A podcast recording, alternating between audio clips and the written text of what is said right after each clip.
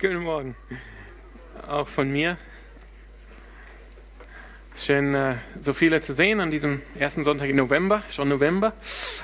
Ja, und ich freue mich, wenn, viele, wenn, wir, wenn wir viele sehen nächsten Freitag beim Herbstfest. Ähm, also kommt wirklich vorbei, das wird richtig schön. Ja, wenn ihr letzte Woche da wart, dann wisst ihr, wir haben letzten Sonntag über Taufe gesprochen. Und dann wisst ihr auch, heute geht es auch weiter über Taufe. Genau. Ja, heute werden wir das beenden ähm, mit Taufe. Und nächsten Sonntag, ich habe das auch schon letzten Sonntag gesagt, nächsten Sonntag ist der weltweite Gebetstag für die verfolgte Kirche. Und wir, wir, werden, wir machen das immer, jedes Jahr hier in der Calvary im November, dass wir diesen Sonntag für die verfolgte Kirche äh, widmen, dass wir für die, unsere verfolgte Geschwister in allen Ländern beten. Also einfach so als Erinnerung für nächste Woche, kommt wirklich mit einem offenen Herzen für die verfolgte Kirche zu beten. Aber genau, heute... Ähm, Heute machen wir unsere kleine, kleine Reihe jetzt über die Taufe zu Ende, was doch jetzt zwei Teile geworden ist. Und ich habe gesagt, ähm, letzten Sonntag, äh, der Grund äh, für diese, für diese Lehre, für diese Predigt ist eben Klarheit, eben das klar zu machen, das darzustellen, äh, was wir als Calvary Chapel Freiburg über die Taufe glauben, wie wir die Taufe verstehen und wie wir die Taufe auch handhaben. Und ich habe gesagt, warum? Oder, oder, oder wie soll euch das helfen? Das, das soll dir helfen, wenn du dir überlegst, dich taufen zu lassen. Und ich sage wir werden eine Taufe hier haben am 25. November, also in diesem Monat. Und heute wäre sozusagen die letzte Chance, dass du dich anmelden kannst für die Taufe. Das heißt, du kannst uns ansprechen, gerne nach dem Gottesdienst. Also das soll dir einfach eine Hilfe sein, wenn du dich überlegst, soll ich mich jetzt taufen lassen? Dann sollten diese, diese Messages eine Hilfe für dich sein. Aber es sollte dir auch äh, ermutigen, wenn du bereits getauft bist. Und das habe ich äh, letzte Woche versucht zu zeigen. Ähm, in der Taufe gibt Gott uns seinen kostbaren Verheißungen. Wir können festhalten an diesen Verheißungen, die wir durch die Taufe bekommen haben, in allen Zeiten der Not, wenn es uns nicht so gut geht, wenn wir durch schwere Zeiten gehen. Und ich habe auch gesagt, es soll uns hoffentlich insgesamt als Gemeinde helfen, dass wenn wir eine Taufe feiern, dass wir alle sozusagen auf der gleichen Seite sind. Oder ich weiß nicht, wie man das so sagt auf Deutsch, diese Redewendung. Auf jeden Fall, dass wir alle an dem gleichen Punkt sind, dass wir verstehen, was passiert hier. Und dass wir entsprechend wirklich voller Freude das mitfeiern können. Das heißt, letzten Sonntag haben wir in gewisser Weise ein bisschen so die Theologie uns angeschaut. Wir haben gesehen, es gibt zwei unterschiedliche Ansichten zur Taufe. So einfach gesagt in der Kirche heutzutage. Es gibt ähm, die Auffassung, man kann oder man soll erst dann getauft werden, wenn man ein glaubwürdiges Glaubensbekenntnis bringt. Ich glaube an Jesus Christus, dann Taufe.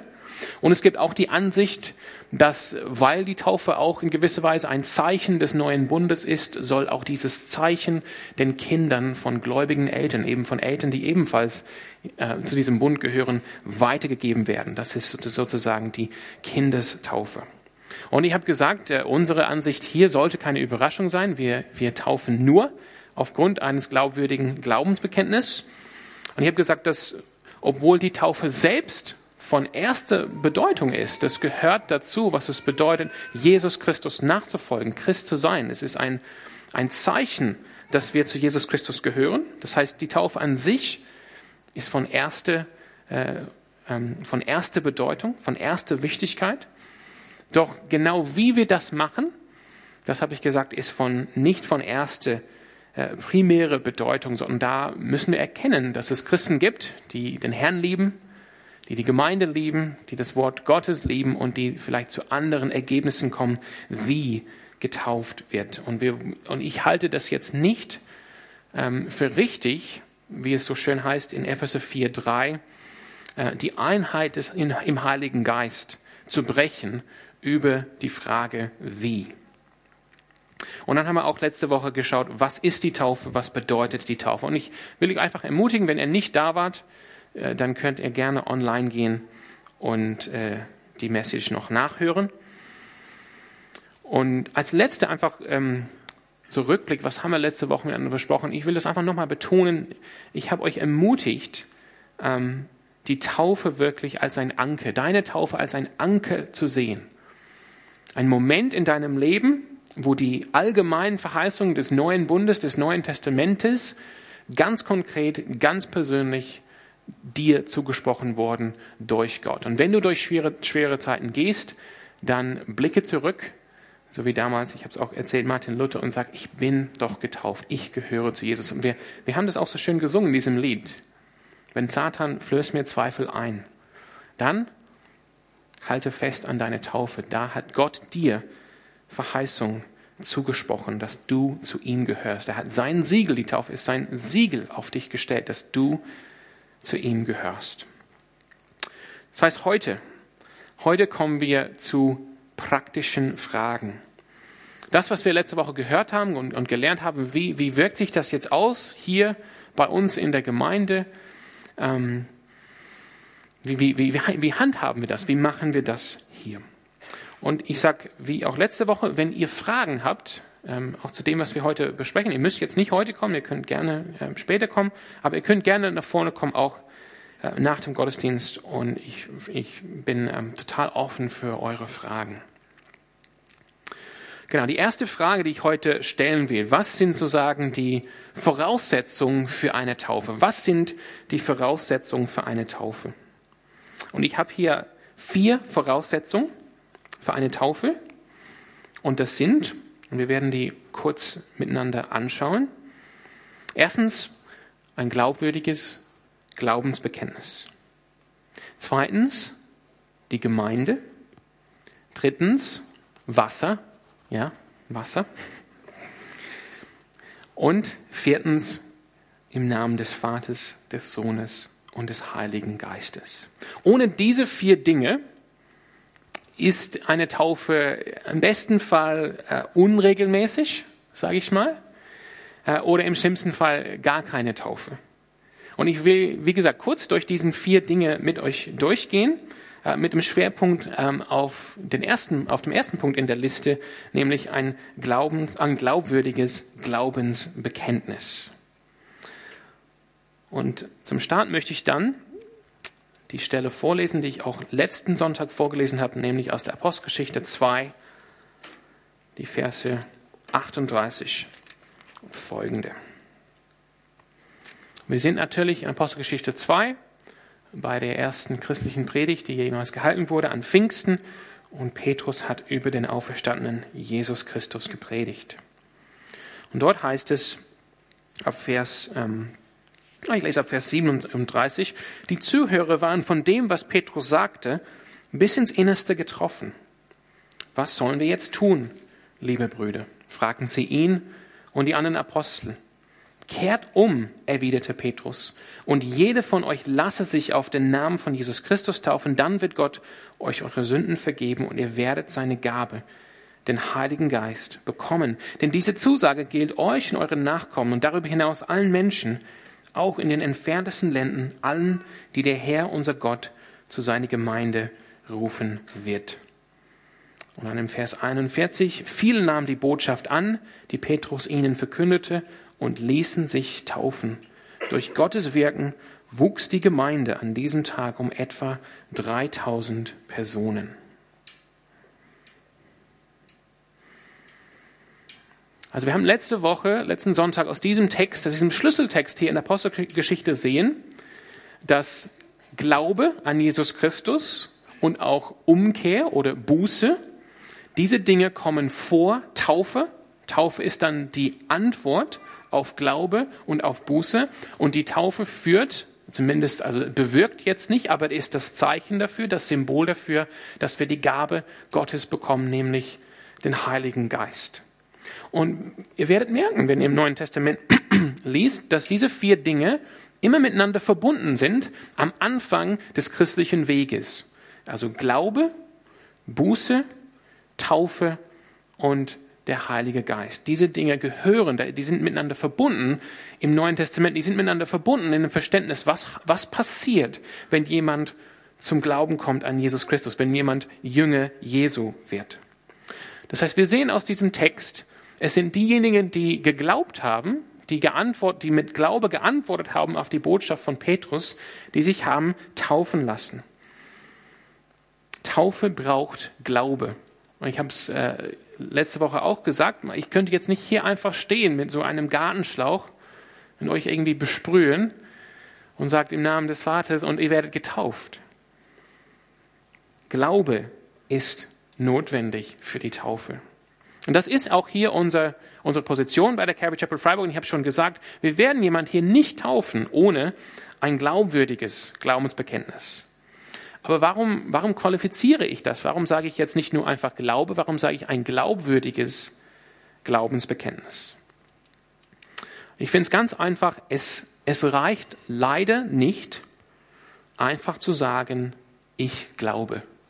Ich glaube an Jesus. Und schon damals hat es auch nicht gereicht im Neuen Testament. Die Welt ist, es gibt viele Leute in der Welt, sage ich mal, die behaupten, Christen zu sein, die behaupten, Nachfolger Jesu zu sein, aber die leben in totalem Ungehorsam ihrem Herrn Jesus Christus gegenüber. Jesus selbst hat gesagt, Matthäus 7 und Vers 21, ich möchte auch die Stelle mit euch lesen, eine der Stellen in der Bibel, die, die so richtig, ja, auch Angst machen können. Deshalb ist auch gut, dass wir das miteinander lesen.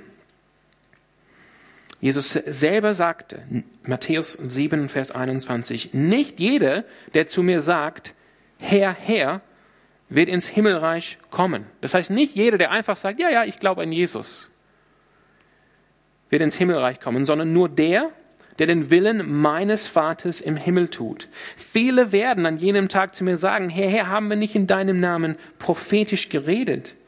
in deinem Namen Dämonen ausgetrieben und in deinem Namen viele Wunder getan. Dann werde ich zu ihnen sagen, ich habe euch nie gekannt. Geht weg von mir, ihr mit euren gesetzlosen Treiben. Matthäus 7. Das heißt, wenn wir von einem glaubwürdigen Glaubensbekenntnis sprechen, geht es mehr als einfach zu sagen, Herr, Herr. Wir haben auch letzten Sonntag gesehen, die Taufe ist das Zeichen oder das, das Kennzeichen von einem Jünger, von einem Nachfolge Jesu.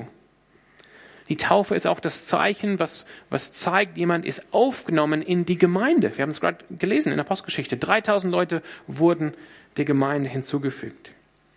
Es wäre nicht richtig für mich als Pastor hier in dieser Gemeinde, jemanden zu taufen, der kein glaubwürdiges Glaubensbekenntnis von sich gibt. Es wäre nicht richtig dieser Person gegenüber, weil indem ich diese Person taufen würde, dann würde ich sagen, ich würde dieser Person eine falsche Sicherheit geben. Es ist okay. Du bist dabei, du gehörst dazu. Und wenn in Wirklichkeit die Person vielleicht nicht dazu gehört.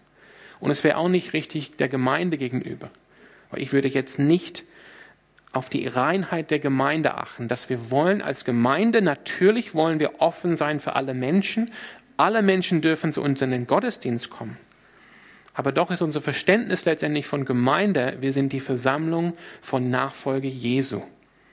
Und damit wir ein starkes Zeugnis haben, müssen wir auch schauen, wenn jemand dazukommen will, hast du auch unser Zeugnis? Hast du auch, teilst du auch unseren Glauben? Das heißt, was ist ein glaubwürdiges Glaubensbekenntnis? Und ich, ich glaube aus der Schrift, und ich, ich sehe das auch hier in der Postgeschichte 2, das sind drei Teile, wenn man will, die zu einem glaubwürdigen Glaubensbekenntnis gehören. Das erste ist ein klares Verständnis des Evangeliums von Jesus Christus, ein klares Verständnis, wer ist Gott. Zweitens, Buße. Die Bereitschaft, Buße zu tun. Und drittens, ein Commitment, Jesus Christus gehorsam zu sein. Ein klares Verständnis des Evangeliums, die Bereitschaft, Buße zu tun und ein Commitment, Jesus Christus gehorsam zu sein. Ja, das ist, was es bedeutet, die Taufe zu bekommen, weil die Taufe ist wirklich Zeit, das Zeichen davon, ich bin Nachfolger Jesu, ich gehe den Weg mit ihm. Ich gehe da lang, wo er hingeht. Ich diene, wie er gedient hat. Ich liebe, wie er geliebt hat. Dann muss ich mich mit ihm identifizieren. Das heißt, der Glaube ist nicht einfach eine inhaltslose Emotion. In Hebräer 11 und Vers 1 lesen wir von dem Glauben. Keine inhaltslose Emotion, sondern dort heißt es, was ist denn der Glaube? Es ist ein Rechnen mit der Erfüllung dessen, worauf man hofft. Ein Überzeugtsein von der Wirklichkeit unsichtbarer Dinge. Ein Überzeugtsein von der Wirklichkeit unsichtbarer Dinge. Der christliche Glaube hat einen Inhalt. Es ist nicht einfach so ein Gefühl, ja, ich glaube. Und wir wollen sehen, dass eine Person das verstanden hat, das Evangelium, um was es geht. Wer ist denn Jesus Christus? Wir wollen sehen, dass diese Person das verstanden hat, bevor wir eine Person taufen. Na, das ist jetzt keine Prüfung, ganz wichtig, das ist keine Prüfung, wo ich da sitze im Taufvorgespräch und ich sage, okay, das ist die richtige Antwort. Mal gucken, ob die das jetzt rausbringen. Und ich schaue pingelig genau auf den Wortlaut dann streiche eine Person aus, wenn sie ein falsches Wort sagen. Das ist überhaupt nicht so sondern wenn ich mich mit jemandem treffe und wir über die Taufe reden, dann versuche ich das Gespräch so zu lenken, dass diese Person selber das Evangelium erklären kann in, seinen, in, in, ihre eigenen, in ihren eigenen Worten. Und das ist vollkommen in Ordnung. Es, geht, es ist keine theologische Prüfung. Aber es geht darum, dass, dass ich sehe, diese Person hat das Evangelium verstanden. Die wissen, was dieser Schritt bedeutet, sich taufen zu lassen. Die Person muss verstehen, wir sind, wir sind Sünde.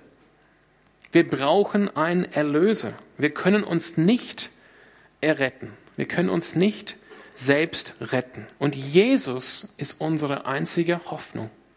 Jesus ist unsere eigene Hoffnung und er ist unser Erlöser, er ist unser Erretter, er nimmt uns, uns die Schuld, die Sünden weg und er gibt uns ewiges Leben und eine ewige Zukunft, weil, weil Gott ihn aus den Toten auferweckt hat. Und das heißt, das Evangelium anzunehmen heißt, ich schaue nicht mehr darauf, mich selbst gerecht zu machen vor Gott, dass ich durch eigene Leistung versuche, eine gute Bilanz Gott gegenüber zu präsentieren, sondern aus Glauben, rein aus Glauben, nehme ich die Gerechtigkeit Christi an, die Gott mir schenkt, eben durch den Glauben. Eine Person muss das Evangelium verstehen um getauft zu werden. Und das, das bringt uns zu dem Punkt, ähm, ich, ich nenne es hier Taufunterweisung. Klingt ein bisschen altmodisch, aber wir sehen hier an Pfingsten, das waren 3000 Juden und die haben die Botschaft gehört und wurden am gleichen Tag getauft. Das ist schon eine logistische, logistische Sache ne? in Jerusalem, 3000 Leute zu taufen. Ähm, ich weiß nicht genau, wie sie das gemacht haben, mit, mit, mit welchem Wasser. Und ich sag mal, wir wollen offen sein für das Wirken äh, des Heiligen Geistes und sagen, das kann es ja auch bei uns geben, dass jemand hört und am gleichen Tag sich bekehrt, das heißt, kommt zu einem Verständnis, Jesus Christus ist mein Erlöser und wir diese Person taufen. Aber für viele Leute ist das nicht mehr so. Die Juden, ja, die, die, die sind der Ölbaum Gottes. Die sind das Volk von, den, von dem alten Bund, von dem alten Testament, von dem Gesetz, von den Propheten. Die haben sozusagen, wenn man es will, die, die, die, haben, die haben eine Erkenntnis von Gott. Die wussten, wer Gott ist. Und jetzt kam die Offenbarung von Gottes Messias in Christus. Aber für viele Leute heutzutage, die haben gar keine Erkenntnis, wer Gott ist. Es kann Zeit dauern, bis diese Personen verstanden haben, was ist das Evangelium? Was ist der christliche Glaube? Und deshalb wollen wir einfach Zeit nehmen für Leute und ihnen helfen, das Evangelium zu verstehen. Und dann das, das Zweite, was zu einem glaubwürdigen Glaubensbekenntnis gehört, ist die Buße. Und ihr merkt, das war auch genauso hier in Apostelgeschichte 2. Die haben gefragt, die haben Petrus gefragt, was sollen wir jetzt nicht nun tun? Und Petrus hat gesagt, kehrt um, tut Buße.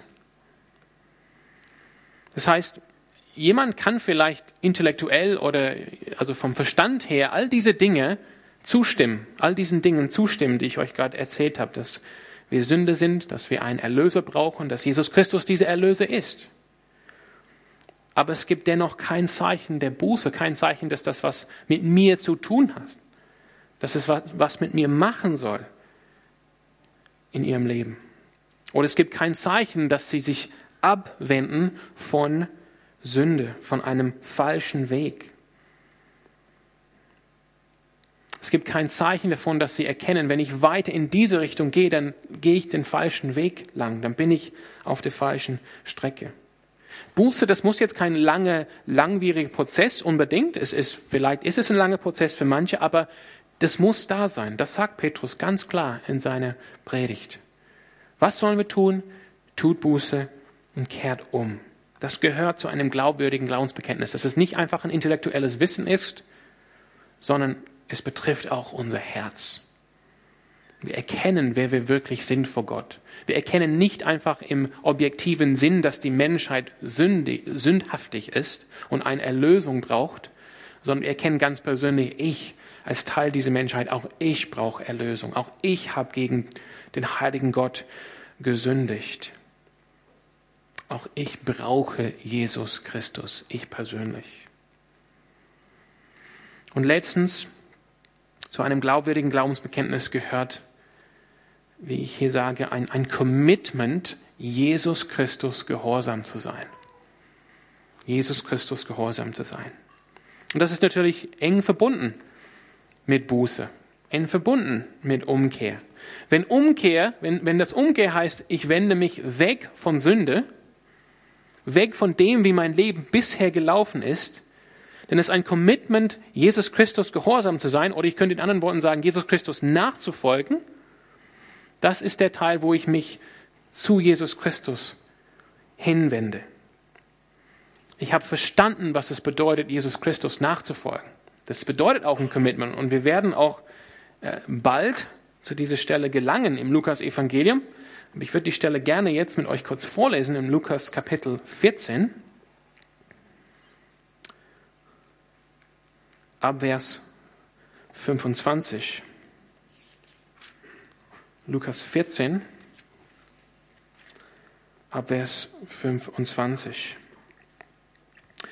Scharen von Menschen begleiten Jesus, als er weiterzog.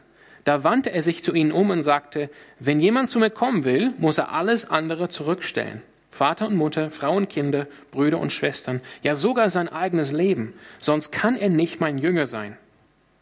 Wer nicht sein Kreuz trägt und mir auf meinem Weg folgt, der kann nicht mein Jünger sein. Ab Vers 31. Nehmen wir an, ein König macht sich auf, um gegen einen anderen König in den Krieg zu ziehen. Wird er sich da nicht zuerst hinsetzen und überlegen, ob er in der Lage ist, sich mit seinem Heer von 10.000 Mann einem Feind entgegenzustellen, der mit 20.000 gegen ihn anrückt? Wenn er sich nicht für stark genug hält, wird er, solange der andere noch weit weg ist, eine Abordnung zu ihm schicken, um Friedensbedingungen auszuhandeln. Hier geht es um Überlegen, kann ich diesen Commitment bringen? Darum, Vers 33, kann auch keiner von euch mein Jünger sein, wenn er sich nicht von allem trennt, was er hat. Ja, das, das sind harte Jesu Worte und wie gesagt, wir lassen sie dann kommen, wenn sie kommen im, im Lukas Evangelium, wo wir auch sonntags unterwegs sind. Aber ich will euch einfach auf diesen Punkt aufmerksam machen.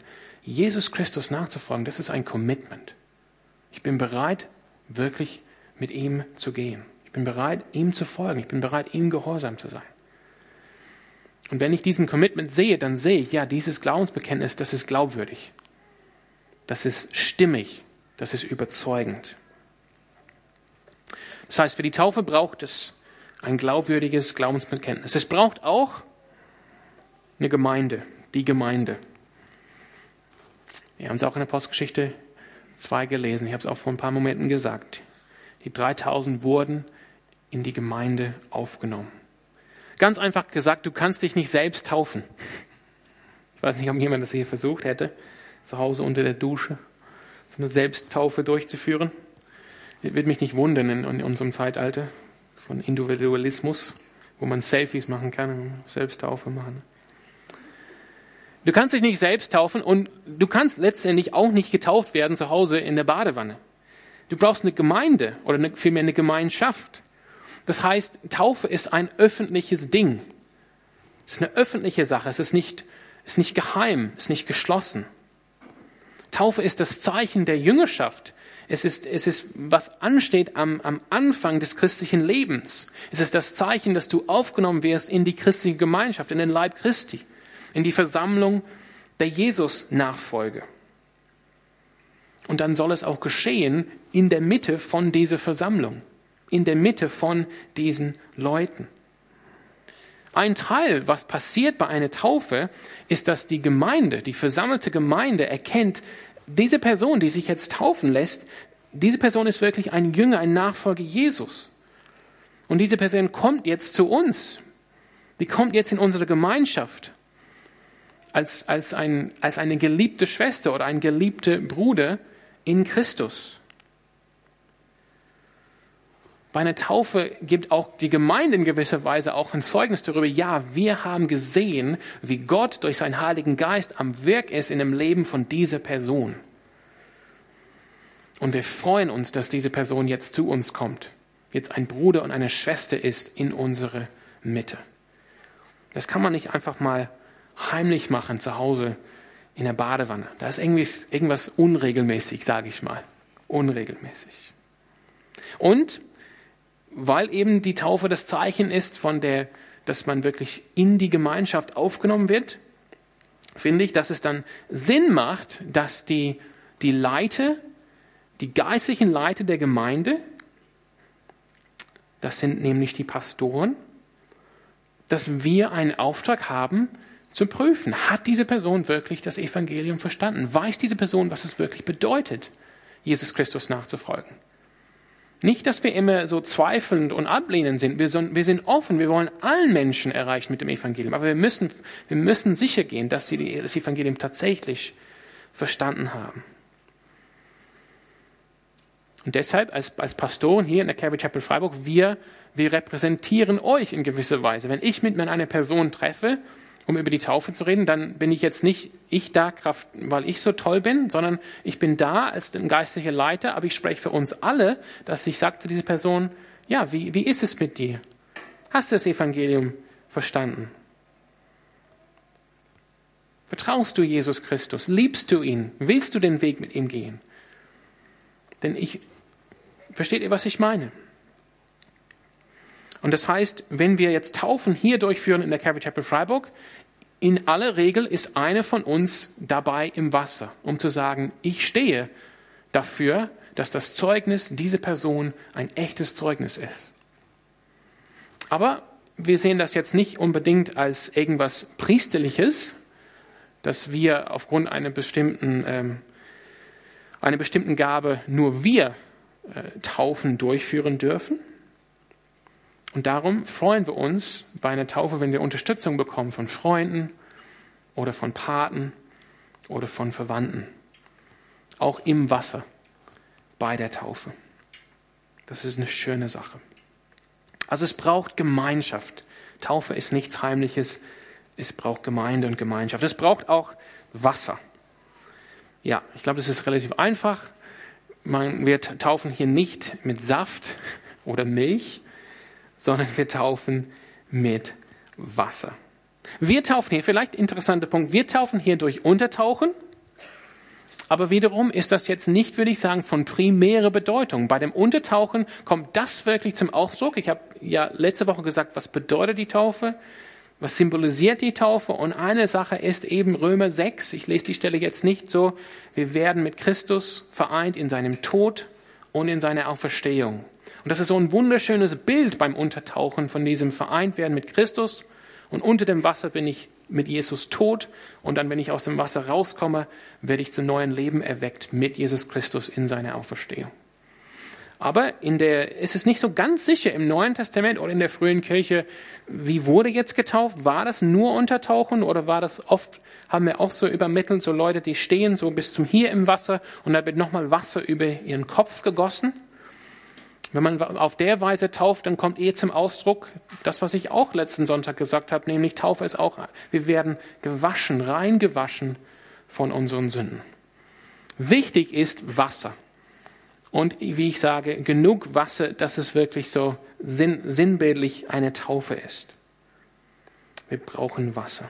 Und Jesus hat uns das Gebot gegeben, Mir ist alle Macht gegeben auf Himmel und Erden. Darum geht zu allen Völkern und macht die Menschen zu Jüngern, indem ihr sie taufet auf den Namen des Vaters, des Sohnes und des Heiligen Geistes. Wir werden getauft in den Namen der Dreieinigkeit, in den Namen von unserem Gott. Das ist sozusagen die erste Frage für heute Morgen. Ne? Was sind die Voraussetzungen für eine Taufe? Ein glaubwürdiges Glaubensbekenntnis, Gemeinde, Wasser und auf den Namen des Vaters, des Sohnes und des Heiligen Geistes. Und ich habe ja auch gesagt, letzten Sonntag, wir taufen jetzt keine Säuglinge hier. Darum habe ich noch zwei Fragen für uns heute Morgen, praktische Fragen zu überlegen. Wie machen wir das jetzt mit Kindern hier in der Calvary Chapel Freiburg?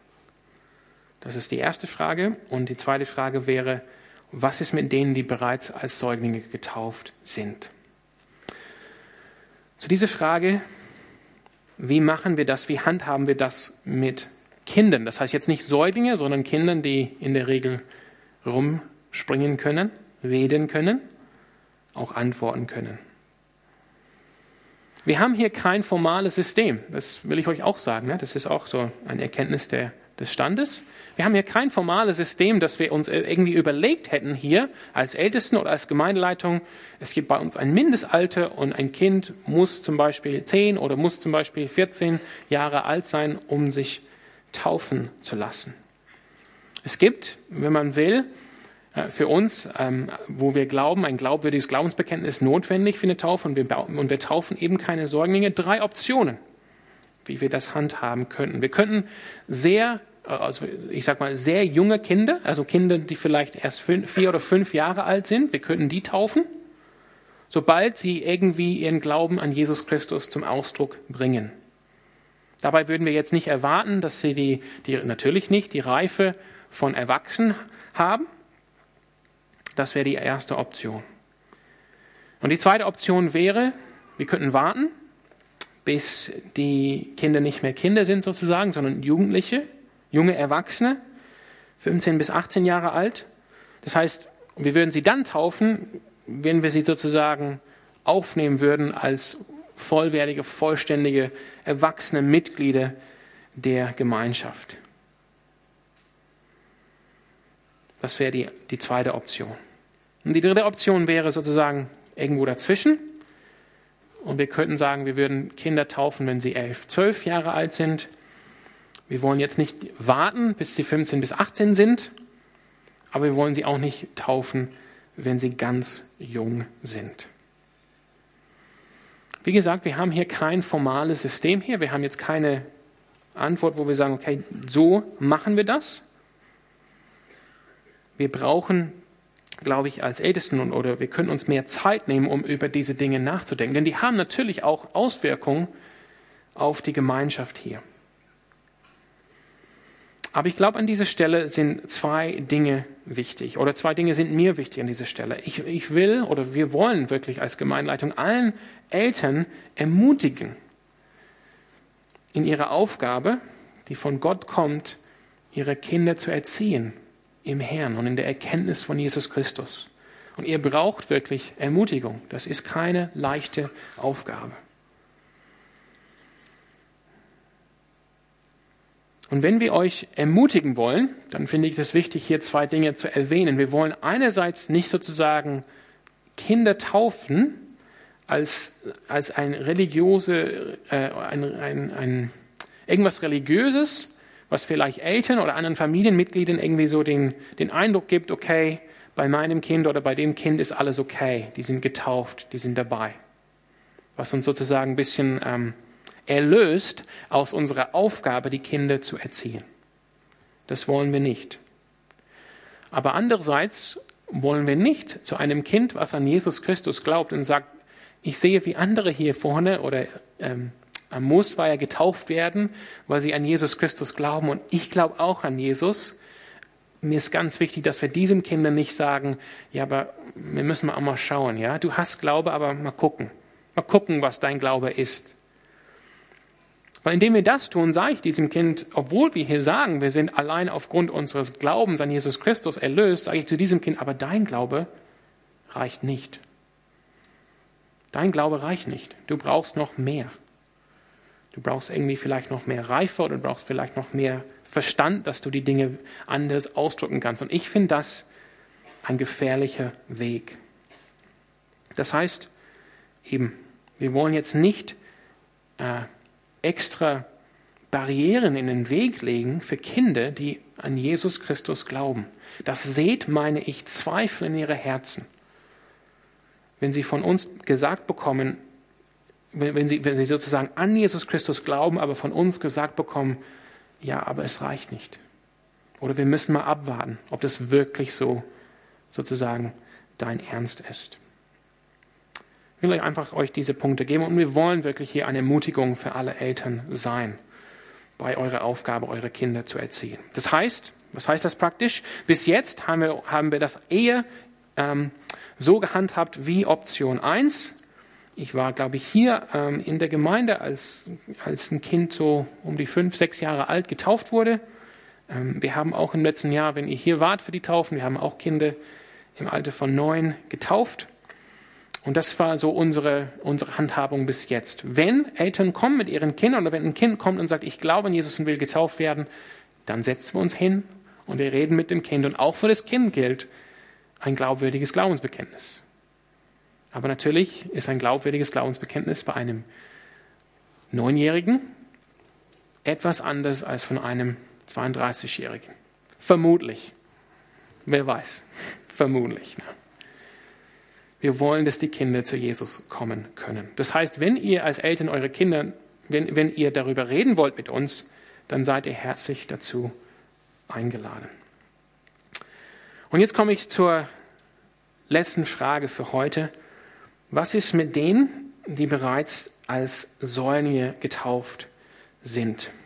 Und das ist eine, eine relevante Frage hier, nicht nur in Deutschland, aber auch in Deutschland weil wir hier in Deutschland auch zwei Volkskirchen haben, wo die Kindestaufe eher der Norm ist.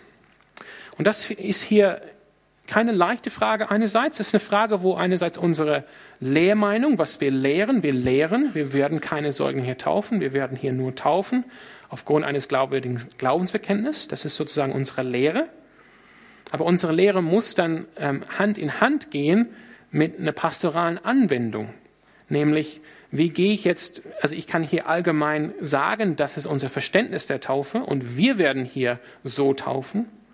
Aber die pastorale Anwendung, das heißt, wenn ich jetzt einen, einen konkreten Menschen vor mir habe, mit einer konkreten Lebensgeschichte, wie gehe ich, wie, wend, wie, wie wende ich diese Lehre bei diesem Menschen an?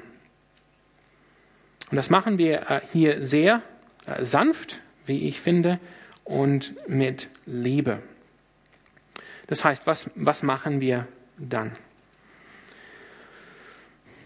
Und das, das, ich habe hier einige Erfahrungen schon gemacht in den letzten zwei Jahren. Das heißt, was wir machen ist, ich erkläre, wie wir die Taufe verstehen.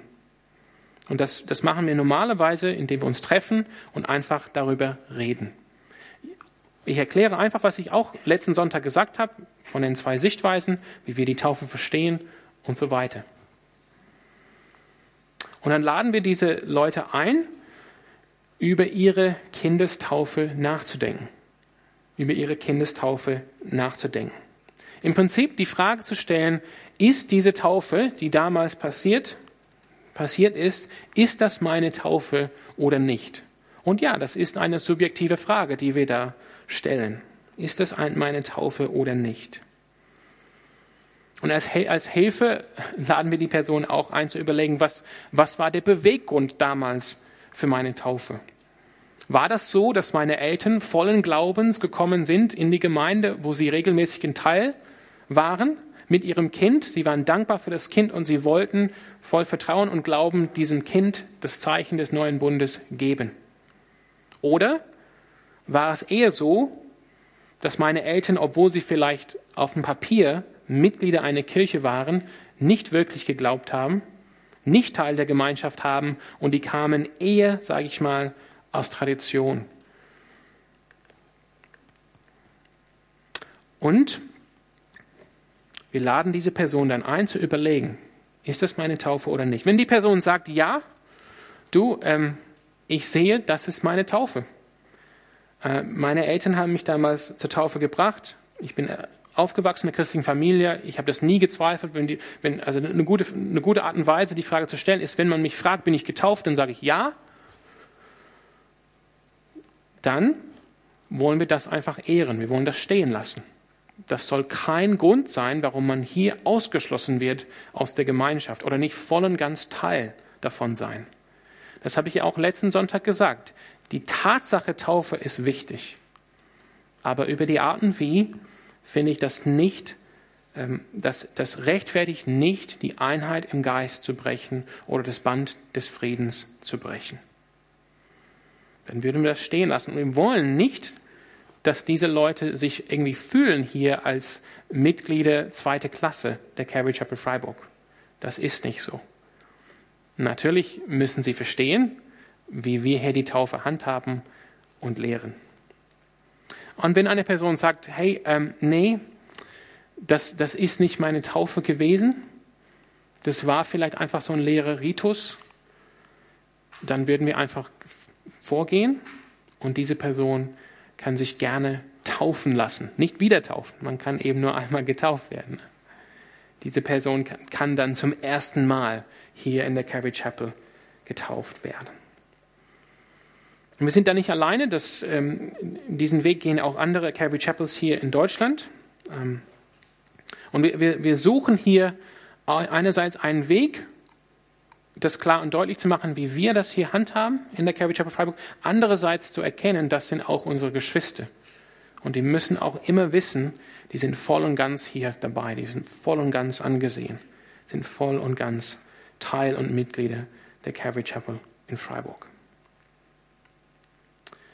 Genau, auch da, wenn ihr konkrete Fragen habt ähm, zu diesen letzten zwei Fragen, dann können wir gerne noch ins Gespräch kommen. Ja, und das ist, als, das ist also ein Prozess, wo wir als, als Ältesten Pastoren auch unterwegs sind. Aber wie gesagt, ich wollte euch einfach so diese Dinge offen darlegen, dass ihr einfach Klarheit habt über diese praktische Themen als Taufe. Wir haben, wie gesagt, und ich, damit komme ich jetzt zum Ende, ich werde das Lobpreisteam einladen, auf die Bühne zu kommen. Ähm, wir haben hier eine Taufe am 25. Und ich möchte einfach allen ermutigen, die noch nicht getauft sind, kommt, kommt zum Glauben an Jesus Christus und kommt und nimmt das Zeichen, diese Zugehörigkeit, das Zeichen dieser Jüngerschaft an, dass er, dass er zu Jesus Christus gehört, dass alle Verheißungen, die Gott hat in diesem neuen Bund, Verheißung von Sünden weggewaschen, von lebendigen Hoffnung, von ewigem Leben, von der Liebe Gottes, dass diese Verheißung auch euch, auch dich, dir, sorry, persönlich gelten. Ich freue mich wirklich über eine ja, fröhliche Taufe hier am 25.11. Amen.